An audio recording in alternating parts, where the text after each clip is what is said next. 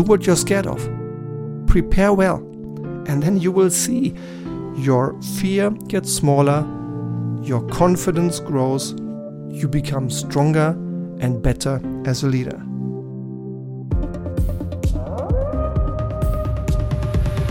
Yesterday, a CEO asked me, Mr. Hohmeister, how do I get off this bloody hamster wheel? We are overtaking ourselves in our company in our transformation. We changed our system, and I couldn't invoice for three months in a row. And I never really learned good leadership. I lead by instinct, I lead by experience. And in, fact, I always feel a little bit insecure. How do I get out of this constant firefighting mode? Unquote. Wow, what a crisp question. I think this insecurity is completely understandable. There is more and more change in our world. It is going faster and faster.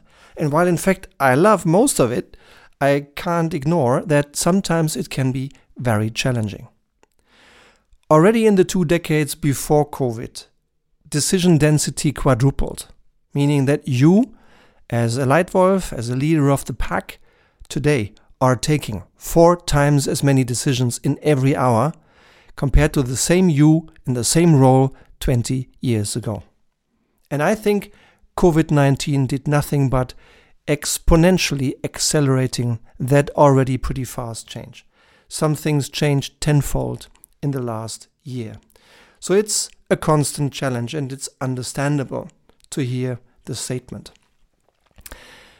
One possible approach to deal with this challenge is courage. Therefore, the title of today's Leitwolf podcast Courageous Leadership Why you need it and how you do it.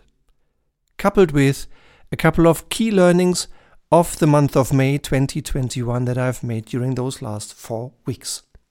But first, a look back at April. As announced in March, we will now ask the Leitwolf question of the month once a month, so that you get even more value, that you can actively participate and share your own thoughts here in the Leitwolf community that in the meantime is growing to five digit numbers. Thank you for your loyalty and participation. Leitwolf question of the month Results. Let's remind ourselves. The Leitwolf question of the month of April was What does being human mean as a leadership factor? And here is a selection of statements from our clients. I picked two particularly powerful and insightful ones. First, a managing director of a large bank said, quote, Especially in virtual meetings, I let my employees feel during the conversation that I am completely with them and not already thinking about my next appointment. I turn off all possible distractions. I put away my smartphone and I keep eye contact all the time. Unquote.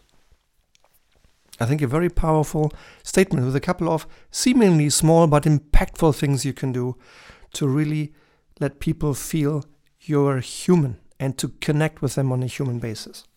And the second example I've selected, a CEO of a mechanical engineering company said, quote, I also try to understand what is on the individual employee's mind personally, how she or he or the family is doing if they do have a family.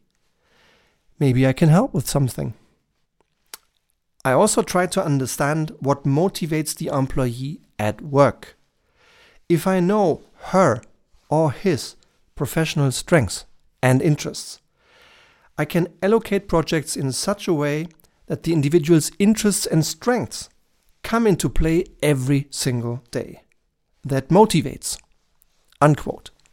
I couldn't agree more. Strengths based leadership, truly understanding where people have their unique talents and strengths, and then giving them work where they can apply their strengths every single day is one of the best things you can do to connect with them as a human being because they feel you, you know them, you understand them, you make an effort to match the work to their strengths. So that's the second, I think, very powerful way that all of us as leaders can apply to be human as a leadership factor. So, two interesting statements, and perhaps there is one little aspect that inspires you as well. And now to today's topic courageous leadership, why you need it, and how you do it. A lot has been said, published about leadership. It's a big, complex topic. And everyone has his own view. You will have yours. So, my view is not to share it with the world to claim that this is one the one and only. No, it's not. This is just my learning. In one sentence, what is leadership to me? To me, leadership means achieving excellent results by helping others do the right thing. So far, so good. But many leaders, in fact, find it more and more difficult to really do the right thing in our increasingly fast paced world, with more and more possibilities, with disruptive change, but also with more and more pressure. There is an increasing fear in some leaders of making decisions at all, an increasing fear of making mistakes. So, how can you, as a Leitwolf, deal with this? One way is courage. In your self leadership, in your leadership of your staff, and if you lead a team, if you lead a business unit, if you lead a country, or even lead an entire company, if you are on the C level already, in your systemic leadership of your whole business unit, country, or company. And here, my best tips for you how to lead with courage. 1. Strengthen your courage muscle. Fear is good. But great leaders do not allow their fear to stop them from doing what's right. What do I mean with this? Why is fear good? I think fear is good because it protects us sometimes from making bad mistakes. In fact, the only people that I fear on this planet are those people saying, Stefan, I'm not scared of anything. And I go like, oh God, no. Uh, having fear is human. Being scared at times is completely normal. If I imagine, uh, my elder son Niels is a, a, a mountaineer who loves hiking mountains 4,000 meters and higher. Had I ever handed him over to a mountaineer saying, "I'm not scared of anything," I'm I'm not sure I would have advised him to go with that person. So it's it's perfectly okay to be scared at times. We should just not allow that fear to stop us from doing what's right. And therefore, courage is so important because it's one means to work against our fears. And courage is not a God given gift. Courage is a muscle, a muscle that grows when you do exactly what you're afraid of? Do you have anyone in your team, anyone around you, who is afraid to speak in front of groups? Well, then help that individual do it. Prepare for your speech. Rehearse your speech.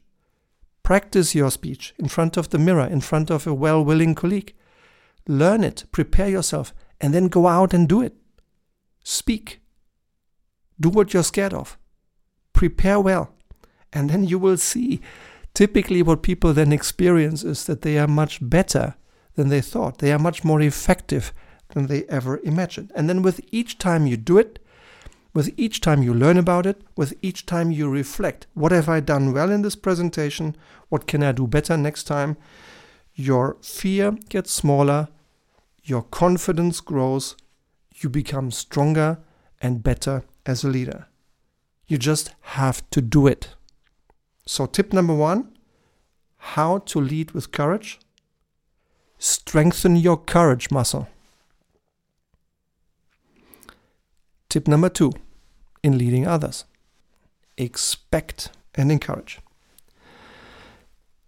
I feel blessed that among the 16 bosses I've had in my corporate career, I had a number of terrific leaders. Great women, great men who allowed me to learn a ton from observing them, from working with them, from serving them, from in fact leading them, and from just being around. And the gentleman who has been my boss for the longest period in my life did exactly this with me. He expected and encouraged. Uh, he's a, a wonderful leader who's now leading a big global company that sells products, consumer goods, whose products are in the home right now of 5 billion consumers around the world. So a truly global business. And the gentleman leading this business right now was my boss. And in fact, he expected and encouraged, expected and encouraged all the time. Every single time I left his office, I had more energy than I had going in. Wonderful man. I would walk through fire for this man. So, what he did was first, he recruited me into his business, which already was the first promotion, my first ever European role in a sizable, important organization. And I felt like, wow, um, I was proud and I was a little scared because I didn't know whether I would master it. But in fact, after six months, I had roughly embraced this work and understood the business, understood the organization, and I just felt, okay, now it seems like I can run this job. And it was just a few days later that he came back and said, Stefan, and by the way, there is another job right next to you. Yes, the person before you had more than 20 years of experience. I wasn't even 10 years in the company. And yes, that business is four times as big as your current business, but I'd like you to do this business on top. And I went like, whoa, this was a great sign of trust. I felt very proud. I felt encouraged. But with that also came the expectation that I was able to run a business five times as big as the one I had just inherited. So expect and encourage. That's what this boss has done with me over three years, constantly. And that helped me a lot to learn, to grow, to grow my confidence. By the way, if you also want to learn how to encourage your staff, for example, through expect and encourage, and through a couple of other practical, impactful leadership techniques, then please have a look at our new Leitwolf Academy. The Leitwolf Academy is a one year online leadership course, practical, high quality on the few things that you need to master. All my experience from 25 years leading in the corporate world, from a first time leader to leading 12,000 people. All my experience now as a consultant, having consulted with 85 companies and more than 5,000 leaders live. All of my experience is in there, and it includes the few things you have to master about leading yourself, leading your boss, leading your people, leading your team, leading leaders, and leading strategically.